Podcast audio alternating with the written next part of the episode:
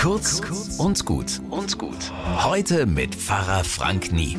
Neulich hat mich der Krieg eingeholt, im Wohnzimmer meiner Eltern. Beide gehen auf die 90 zu, haben den Zweiten Weltkrieg als Kinder miterlebt. Wir reden da über Urlaubspläne und meine Frau und ich wollen heuer nach Griechenland in die Gegend von Thessaloniki. Ach, sagt mein Vater, da war dein Großvater auch und schaut etwas betreten. Mein Großvater, der war viel zu geizig, um Urlaub in Thessaloniki zu machen.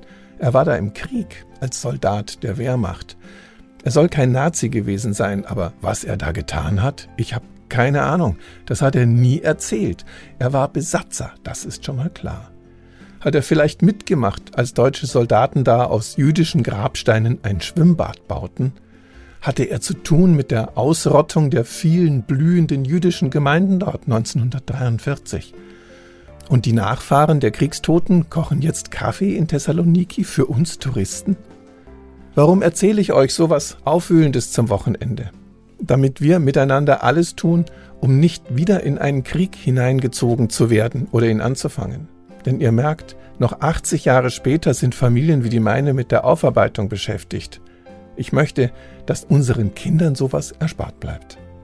Ein schönes Wochenende.